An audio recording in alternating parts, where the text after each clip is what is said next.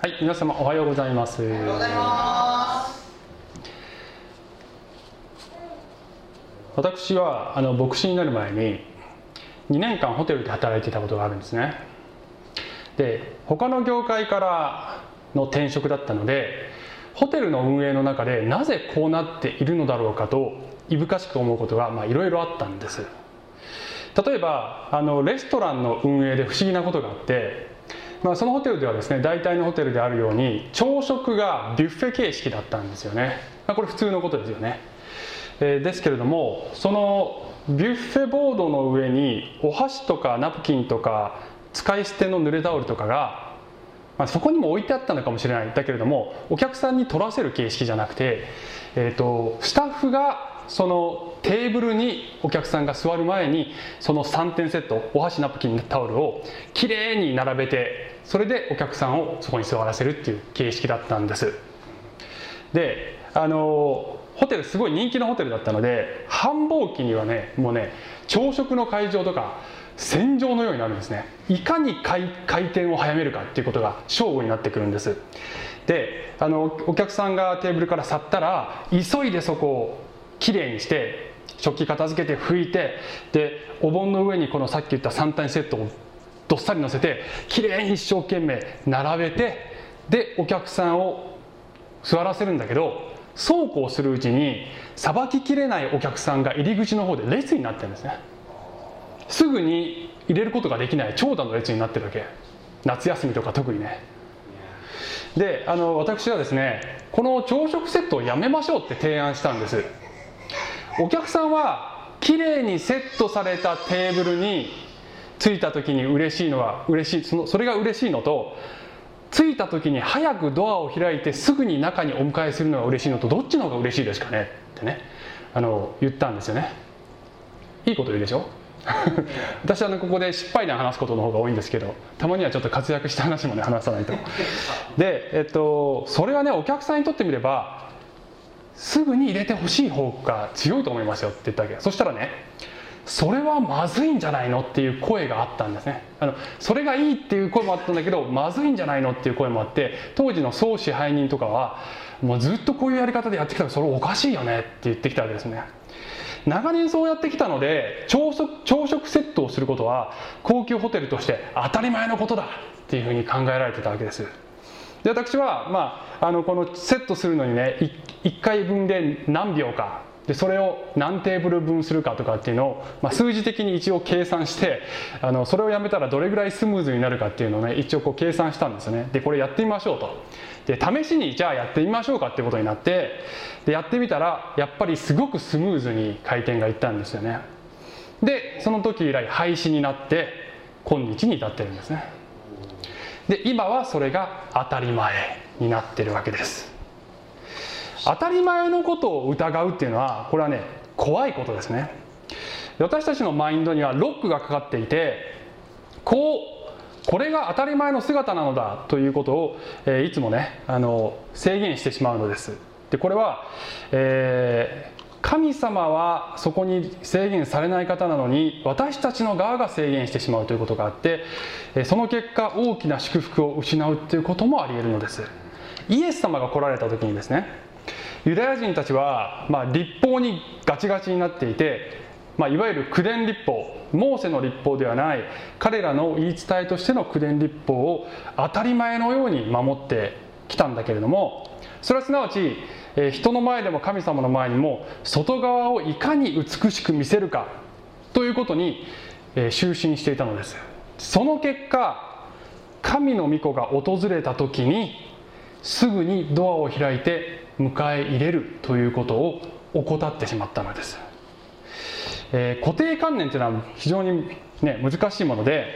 えー、それがゆえに神が真に求めていることを見落としてしまったというユダヤ人の姿があったんだけどこれは私も含めて、ねえー、私たちみんなが陥ってしまう罠なのです。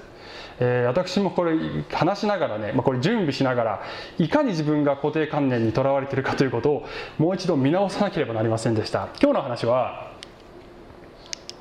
ん？ってね。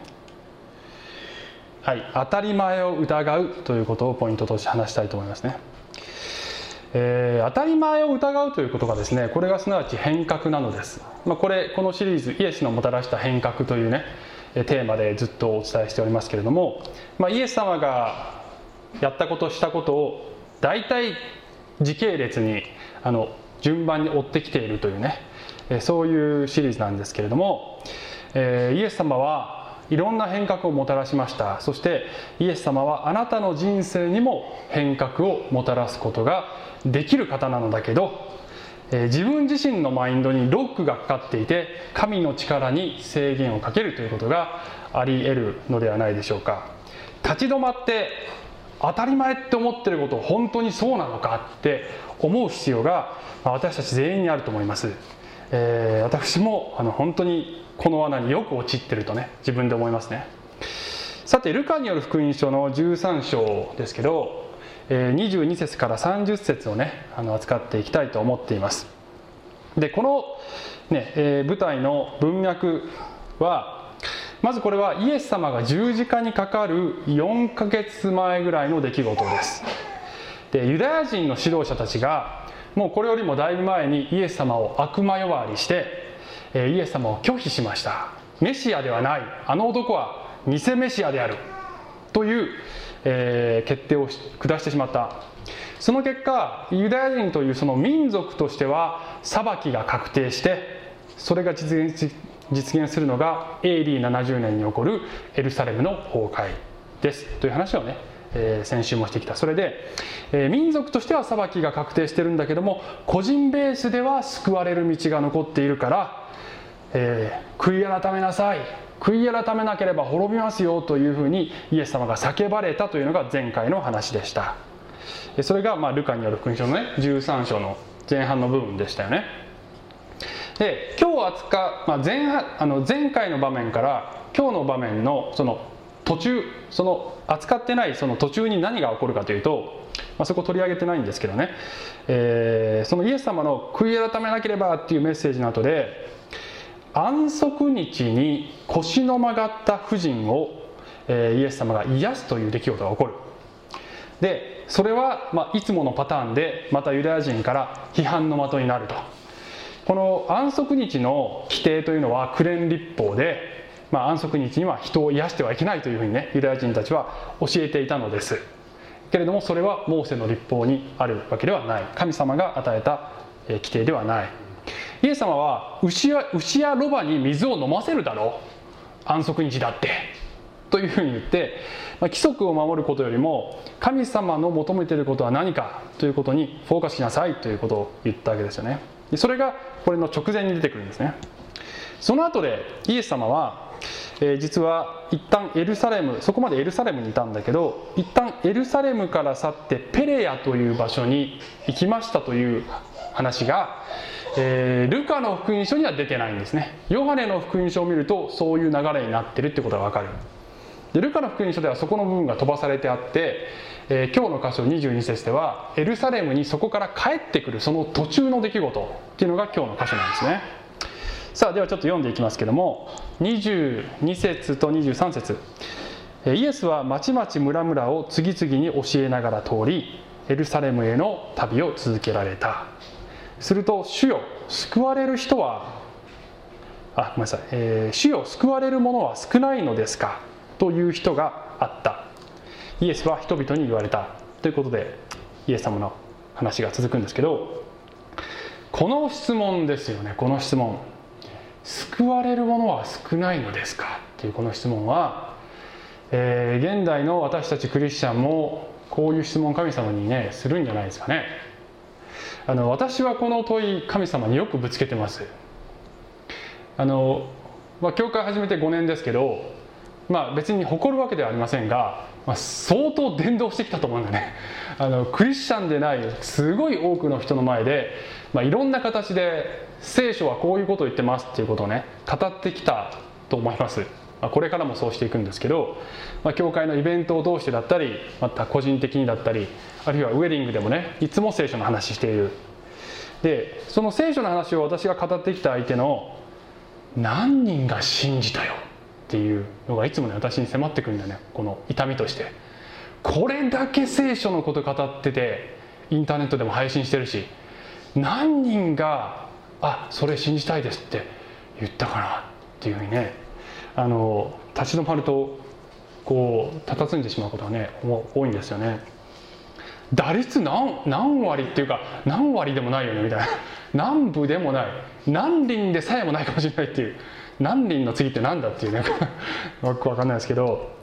まあ、それぐらいねこうねなんか語っても語っても一体要するにイエス様は私の羊がいるよってその人たちは私の声に耳傾けるよって言ってるけどあなたの羊イエス様どこにいるんですか？一体どこにいるんですかって私よくイエス様に言います、ね、どこにいるのってね、えー、このねこの質問した弟子たちにとってみても要するにイメージが違うわけですよ。この救われるという言葉は当時のユダヤ人にとってこれはメシア的王国に入ることです。つまりメシアが来たら王国を樹立する。そこにユダヤ人はみんな入ると思ってる。メシアが来たメシアであるはずの人をみんながこぞって迎えてみんなその王国に入る、えー、それが当たり前だ。我々は絶対入れる当たり前だ。というふうに彼らは思っていた。ところが現状を見ると結構イエス様が拒絶されていると、ね、民族的にも周りでも拒絶する人が出てきているちょっとイメージ違うよねって彼らは思ったわけですよでどうなの？救われる人って少ないんですか？っていう質問が出てきたわけです。ね、みんなが入れることが当たり前と思っているその当たり前をイエス様がここから粉砕していくんですね。厳しいよ。24節、えー、努力して狭い門から入りなさい。なぜならあなた方に言いますが入ろうとしても入れなくなる人が多いのですから。っていうわけですよね。でここでは「狭い門」という言葉が出てくるんですけどあの聖書の別の箇所では「狭い門」と「広い門」というねそういう対比でイエス様語っている場面もあります。でここでは「広い門」という言葉は出てこないけどコンセプトとしてはここにね隠れているわけですね。で「広い門」っていうとこのイエス様の文脈ではどういう意味を持っているかというとパリサイ的ユダヤ教のことです。すなわち当時のユダヤ人たちが大方信じていたユダヤ人はみんな神の国に入れるんでしょっていう考え方をイエス様は広い門って言っていて狭い門って言っているのはそうじゃなくてイエスを信じる者が入るのですよというのを狭い門イエス様が狭い門ですよ。みんなが入るわけではない。イエスを信じなければ入ることができないのですよ。と言っているのです。で努力して入れって書いてあるので、まあ、私たちクリスチャンはねあのえー、っと救いって信仰と恵みによるんじゃなかったの？ってね。一生懸命頑張らないと天国って入れないの？っていうふうにこの箇所は取られがちなのですけどもそういうことではないのです。この努力してという言葉はこの言語のギリシャ語のニュアンスは戦いとか苦悩がありますというそういうニュアンスがあるわけですね。つまりあの当時の大方のユダヤ人がイエス様を拒絶する中でイエスを選択するということには戦いや苦悩が伴うけれどもそれを選択しなさい。ということなのです。まあ、何回か前のメッセージでもイエス様のゆえに分裂が起こるよっていう話をイエス様はされてるんですけど、え、ここでもイエスを信じるということは戦いですよ。特に当時のねユダヤ人にとっては。ということを意味している。まあ日本においてもですねあのまあこれは言えるんじゃないかなと思いますねある程度。あの日本人の意識として特別な悪人以外は天国みたいなとこに行くんでしょっていうね。そういう緩い天国感があるね。でそういう中であのイエスだけが道なのですよ。って私たちクリスチャンが言ったらあの多くの人にとってこれ受け入れられない、えー、イエスを、まあ、こういうね日本という社会でイエスを信じるためにはいろんなその人のね当たり前が取り除かれないと信じることができないイエスを信じるという選択は戦いであり時に苦悩を伴いそして時に勇気を伴うそういう選択であるということが言えるんじゃないでしょうか。はい、25節から27節ですけれども、うんえー、家の主人が立ち上がって戸を閉めてしまってからでは外に立って、えー、ご主人様開けてくださいと言って戸をいくら叩いてももう主人はあなた方がどこのものか私は知らないと答えるでしょう、えー、するとあなた方はこう言い始めるでしょう。私たちはご一緒に食べたり飲んだりいたしましたし私たちの大通りで教えていただきました。だが主人はこう言うでしょう。私はあなた方がどこのものだか知りません。不正を行う者たち皆出て行きなさい、恵みの時が終わると戸が閉められます。っていうことなんですね。先週も話しましたけれども私たちは今猶予期間に生きている。悔い改めのチャンスが与えられているそういう時代に生きている。イエス様がこれを語っている時代のユダヤ人もそういう時代に生きている。戸が閉められるっていうのは人間の視点からするとそれ神様ひどくないって思うんだけどそれは人間の視点なのです。神様の言い分は私は十分に待ちました。あなたには十分に悔い改めのチャンスは十分すぎるほど与えられていたはずです。というのが神様の視点なのです。さて28節ね。神の国にアブラハムやイサクやヤコブや全ての預言者たちが入っているのにあなた方は外に投げ出されることになった時そこで泣き叫んだり歯ぎしりしたりするのです、まあ、先ほどから言ってるようにアブラハムの子孫ならはい入れるに決まってるじゃん。当たり前じゃん。と思っていた。当然私は入れる。と思っていた。人たちが入れないということがありますからね。というイエス様の警告ですよね。2930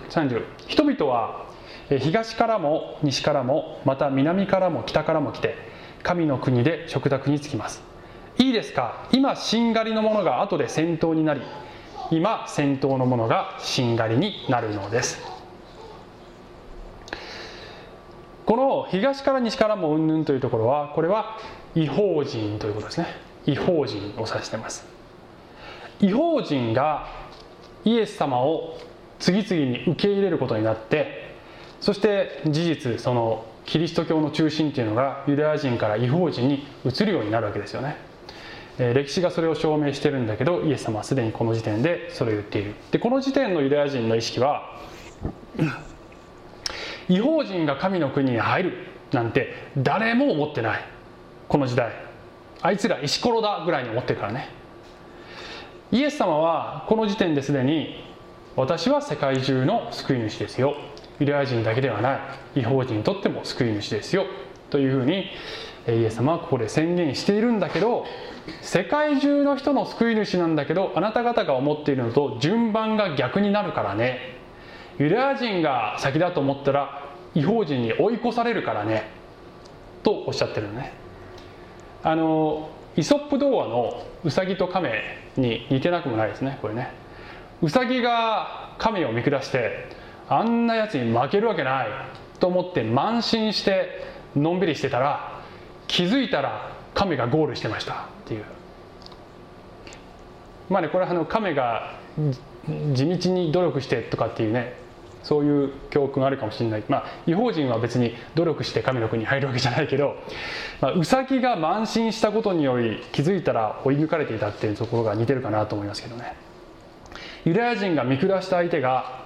いつの間にか神の国に入ってます。入れるに入れるのが当然と思っていた自分たちが入れません。ということが起こりましたというね。悔しいと言って歯ぎしりするようになります。とイエス様はここでおっしゃっているんですよね。で、えー、私たちがしかしながらですね間違ってはいけないのはユダヤ人は民族としてはちゃんと最終的にしんがりにはなるのですっていうところは間違っちゃいけないですね。あの戦闘ではありません。でもしんがりにはなるのです。ということです、えー、ローマ人への手紙の11章にはこのユダヤ人に対する神様の選びっていうのが捨てられたわけではないっていうことがねしっかり書いてあるんですね。25節と26節ちょっと読みますけどローマ人への手紙11章のね。兄弟たち私はあなた方にぜひこの奥義を知っていていただきたい。それはあなた方が自分で自分を賢いと思うことがないようにするためです。その奥義とはイスラエル人の一部がかたくなになったのは違法人の完成のなる時まででありこうしてイスラエルは皆救われるということです。えー、っと今私たちは違法人の完成のなる時というのを過ごしているんですね。聖書的に言うと。違法人で救われる人の数が満ちるまで、まあ、満ちたら満ちたら今度イスラエルが救われるようになりますからね。っていうことです。これは全ての時代の全てのユダヤ人が救われるということではなくて終わりの時にユダヤ人に民族的な悔い改めが起こってイエス様がメシアであることに民族的に気づくようになるというねことですね。で自分を賢いと思うなって言ってるのはこれは違法人はあのウサギに勝ったと思って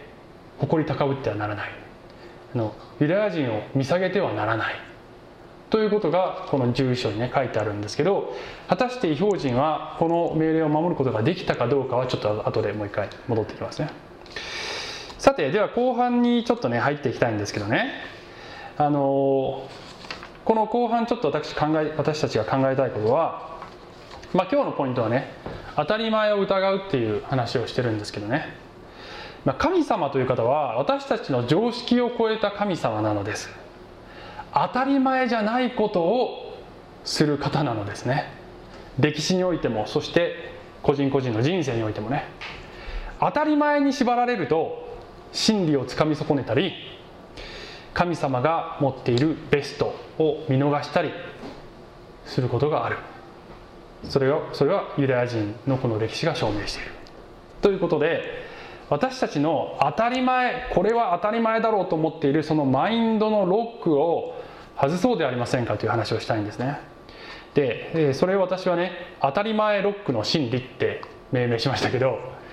当たり前ロックってなんかそういう歌じゃないですよ。当たり前だと思っているマインドのロックをこの真理っていうのは心の真理ね、えー、それを4つ考えたいと思います。はい。当たり前ロックの真理ね。1つ目。過去に見たことないし、ね、過去に見たことない。そんなの見たことない。前例がない。だからありえないでしょう。という考え方がいつも私たちを支配します、まあ、イエスという方は当時のユダヤ人にとっては前例のないことを次々とやらかしたのです。過去に現れたどの人間とも異なるそういうことをしたのですよね。でねあの現代の違法人クリスチャンである違法人クリスチャンである私たちから見ると、ね、あのユダヤ人がイエス様をメシアとして拒絶したことが理解できないんですねこれね。あの要するに聖書に予言されてる通りの人じゃんっていう。なんでユダヤ人分かんなかったの？完全に明らかじゃんこれ聖書見ると。っていうのが私たちの視点で思うでしょう。けれども当時のユダヤ人にとっては、えー、イエスという方は前例がなかったのですね。で私たち違法人はあの要するにユダヤ人が特別愚かだったんじゃないの彼らはね人類の代表だっただけだったんです日本人でも多分同じことしてんだよ結局ねであの私たちがですね個人個人の人生においても前例のないことにチャレンジをしたりそういったものを受け入れたりするっていうのは非常に勇気がいります。あの皆さんねクールビズって、まあ、最近すっごい暑いですけどクールビズってねあのありますよね。ビジネスマンがこのねこうラフな格好してるやつ。まあ、あれはあの今でこそねもうほぼ当たり前になってきたそういう慣習ですけどまあ、小泉内閣の時代に環境大臣だった誰？誰ですか？小池百合子。小池百合子さんです。都知事の人。今ね。が提案してスタートしたんですね、はい、でえっ、とまあね当然あの楽で夏より楽になってそしてより省エネになりましたよね。省エネになりました。でやってみるとなんでこれもっと早くからやらなかったのかなっていうね。それを導入している会社にとってみれば、えー、それはとても簡単なことだったんだね。当然そっちの方がいいでしょっていうそういう 感覚でしょうきっと。それを導入している会社にとってみればね。けれども 今でも実はこれ普及率は6割ぐらいですね、はい、10割じゃない。なぜ10割にならないかというとあの取引先がやってなかったら失礼かもしれないっていうふうに考えたりするだ先にできないっていう。要するに周りがみんな全部やってから私もやろうっていうのはこれは非常に安全だしあの簡単ですね。だけどみんながそう思ってると物事は前には進まないんですね。であのあなたの人生にもですねまあねあなた自身が人生にこういったことは起こらなかった。今まで起こらなかった。だからこれからも起こらないんじゃないか。とマインドロックかけている部分があるんじゃないですか。私の人生にはそんなことは起こりえないでしょうと。だって今まで普通だったし。とか。そういうふうに私たちはね考えるんじゃないですか。でもあなたの人生にも神様はあなたがまだ見ていないことを起こすことができます。そういう神様です。そもそも思い出さなきゃいけないことはですねあなたという存在そのものが前例がないのです。神様はあなたを想像する前にあなたという人間を一度も想像したことがなかったのです。そしてあなたはすでに今まで誰一人生きたことのないそういう人生をすでに歩んでいる。前例のない人生をねだから神様があなたの人生に起こすことのできる可能性を自分で制限してはなりません。イザヤ書の43章の19節ね。これ私の好きな御言葉ですけど「見よ私は新しいことをする。今もうそれが起ころうとしている。あなた方はそれを知らないのか。確かに私は荒野に道を荒れ地に川を設ける。新しいことをされるね神様です。2つ目。2つ目当たり前ブロックの真理の2つ目。私にはもう分かってるよっていうねこういう心理。ごめんなさい。こういう心理ですよ。ちょっと待ってくださいね。大丈夫大丈夫大丈夫大丈夫ですよ。言っちゃったけど多分水を取りに行ってくれたんでしょう。はい、えー、私にはもう分かっているという心理です。あのそれは当たり前だろうっていう心理の背景には大抵の場合慢心があります。私たちの傲慢があります。もう私は分かった。ユダヤ人は神様のことをはいありがとうございます。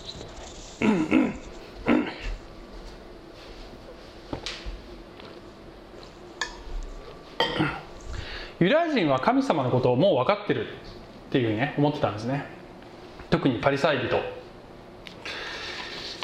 俺たちがどれだけ熱心にやってると思ってんだ。って彼らは思っていたんです。イエス様はあなた方熱心だけど本当に神様願ってることを分かってないね。っておっしゃったんだけど彼らからするとお前のこそお前の方こそ分かってねえじゃないか。って言ってイエス様は拒絶したんです。違法人はもっと分かってないぞ。というふうに彼らは思っていたのです。蓋を開けたら逆転現象が起こってますからねとイエス様がおっしゃったんですね、まあ、ウサギと亀のような状態になってますよと。でこれはですねあのね先ほどもちらっと言ったようにユダヤ人は慢心したため高慢になったために謝ってしまったんだけど今度違法人のクリスチャンである我々が高慢になってないかっていうのは考えなきゃいけないんですね。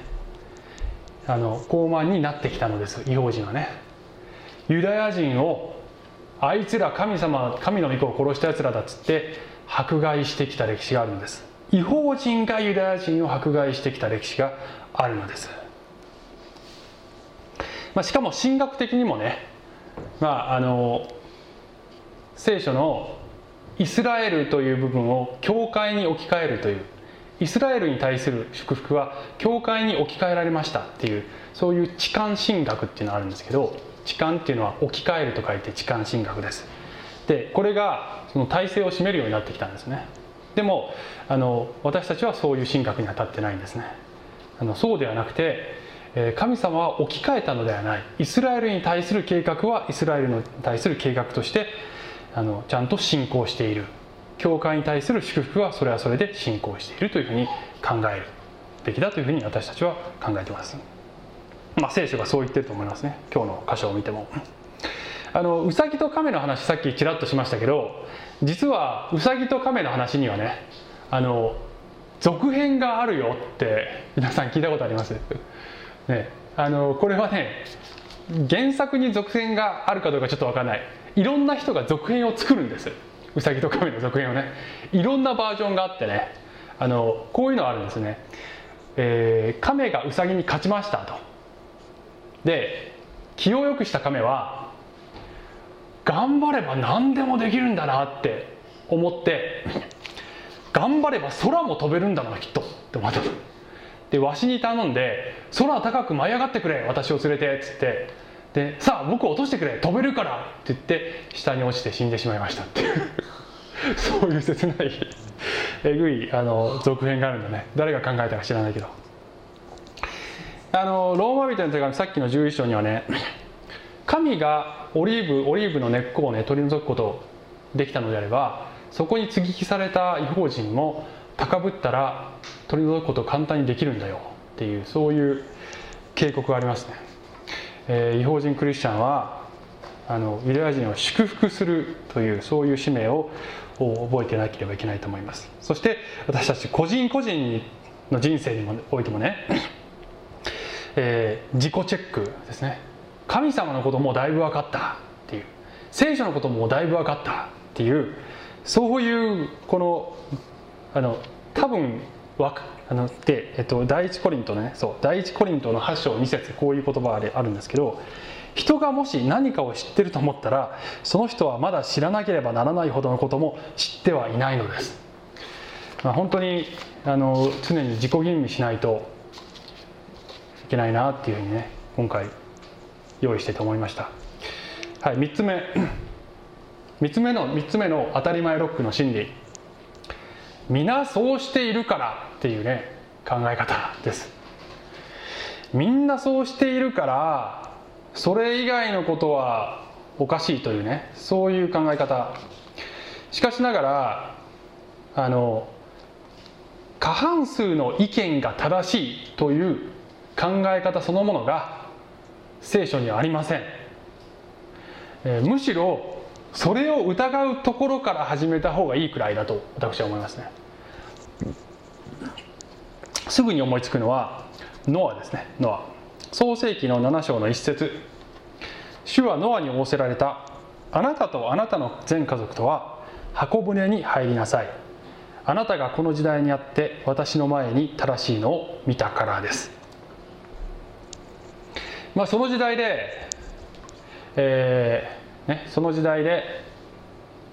人々はことごとく神に背いたのですね。でそういう中でノア一人だけ神様に従ったんですね。完全に変人ですねこの人はね。しかも箱舟とかで作り出してねあいつ何やってんだろう雨なんか降ったことないのにって。当時まだ雨っていう体験がない。それこそ前例がなかったんでね雨が降るっていう前例がなかった。雨が降るぞ雨空から水降るぞって警告したと思うね。あいつあ頭おかしいんじゃないのって言われたと思いますね。周りがどうやっているのだろうかということを気にしすぎると私たちは判断を誤ることがあります、ね、周りに配慮が必要ないってことじゃないですよ。それが必要なこともあります。だけどそれにとらわれすぎると神様の願っていることを見逃すことがあります。あのうさぎのうさぎと亀の話ですけどまたね。別のバージョンの続編も紹介しましょう。ね。亀がウサギに勝った後でそれに悔しがったウサギがもう一回勝負しようって言うと。でいいよって言ってもう一回勝負したら今度はウサギが普通に勝ちました。で最後写真撮影の時にあの負けた亀が結構嬉しそうなんだよね。で「お前なんでそんなに嬉しそうなの?」って聞いたらあの前回よりタイムが上がった。って言ったっていう話。要するにねあの勝利とは何かという定義がウサギとカメとでは違ったってことなんですね。人に勝つということが勝利だと思っていたウサギ。一方でカメは最初からそんなこと気にしてない、まあ、最初からかどうか分かんないけどね。カメは、ね、少なくとも2回目は気にしてない。自分が成長できた。ということが私にとっての勝利だ。というふうに人がどうであるかということとはあの全然切り離して成功ということを考えているわけですよね。で神様はあなたが人に勝つことなんか別に願ってません。また時によってあなたが人に合わせることが必ずしも正しいとは言っていません。むしろあなたが神様の目の前によりイエス様に近づくようになっていくこと。あなたが成長することこそがあなたの目指すところですよ。と言っていらっしゃるんじゃないでしょうか。4つ目、当たり前ロックの真理。4つ目。でこの4つ目が、まあ、この話のまとめでもあると考えてください、ね、今日のメッセージのまとめがこれです。現状を見ると無理っぽいね。っていう考え方ですよ。ね。目で見ているものにとらわれるという、まあ、私たちはねいつも目で見ているものにとらわれます。でなぜこれをまとめだと言ったかというとこの前の3つもねそうなんですよ。過去に見たことがない。で2つ目の私にはもう分かってるっていうのはこれは私がもう自分の目でクリアに見ているものが全全てだと。もう自分が全部見えてると思ってる。それが全てだっていう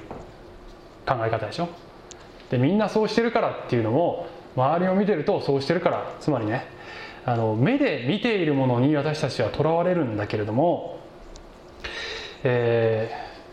ー、それにとらわれてはいけない。目目で見ていないものを見るようにして信仰を全うしなさいと聖書は言ってるわけですよね。あの今日の箇所でユダヤ人たちが、まあ、イエスイエス様の弟子たちが救われる人は救われる人は少ないのですかって聞いた時に、まあ、今日の箇所でイエス様はね少ないぞって別に言ってないんだよね。少ないとか多いとかじゃない。イエス様という狭い門を通れって言ってるんだよね。で少ないか多いかっていう視点で言うと最終的には東からも西からも人々が来て神の国の食卓は人で埋まるようになるからね。つまり最終的には多くの人が神の国に殺到するようになるよ。って言ってるんじゃないのかな。現状を見るとユダヤ人の指導者たちがイエス様を拒絶してどうも物事は下降線をたどってるような感じがする。けど今はそう見えるかもしれないけどちゃんと逆転現象が起こるからね。私にとってみてもねこれ私のことですけど冒頭で言ったように5年間伝道してね人なんか救われないじゃないって思いますよ。ね時々。そこにとらわれる時々ね。目に見えてなくても神様が水面下で着々と計画を推し進めておられる。ということを私たちは信じることができるでしょうか。あるいは教会のことだけじゃなくて一人一人の人生においてね全然思った通りにうまくいかない。神様は何もしてくれてない。と思う時あります。神様は見えないところで見えない形で水面下であなたの人生において着々と働いておられます。当たり前でないことをあなたの人生にすることができる神様です。それを信じようではありませんか。最後ヘブル人への手紙11章の1信仰は望んでいる事柄を保証し目に見えないものを確信させるものです。はいお祈りします。愛する天のお父様私たちは本当にいろんな形で神様を制限してしまいます、えしかしながら聖書を読む時にそういった私たちのこのマインドロックに全く制限されない神様であることを私たちは学ぶことができます。どうぞ私たちがもっと大胆にあなたに信頼することができますように。イエス様の名前によってお祈りします。アーメン、はい、小淵沢オリーブ教会には聖書の言葉を多くの人に届けるためのさまざまなビジョンがあります。あなたもこの働きに参加してみませんか？献金はこちらのアドレスにて受け付けています。口座振込またはインターネット送金サービスに対応しています。